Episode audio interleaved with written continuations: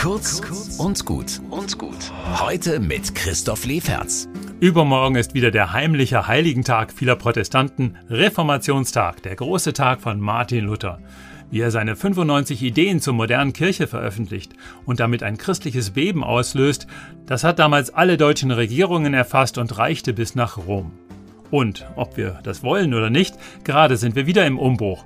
Immer mehr treten aus der Kirche aus. Selbst für die, die noch da sind, gibt es zu wenige Pfarrerinnen. Und das hat Folgen. Viele Gemeinden werden zusammengelegt, Gottesdienste gibt's nicht mehr überall. Bei immer mehr Sachen muss der Pfarrer, die Pfarrerin vor Ort sagen, kriegen wir nicht mehr hin. Das finde ich aber ziemlich schrecklich. Ich will mir kein Leben in Deutschland ohne die Kirchen vorstellen.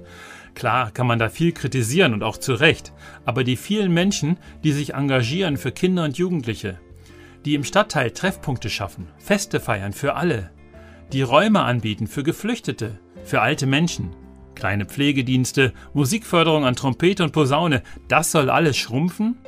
Ich rufe hier alle auf, denen das auch nicht gefällt. Schauen wir, dass wir die alte Dame Kirche wieder flott kriegen. Reformation now!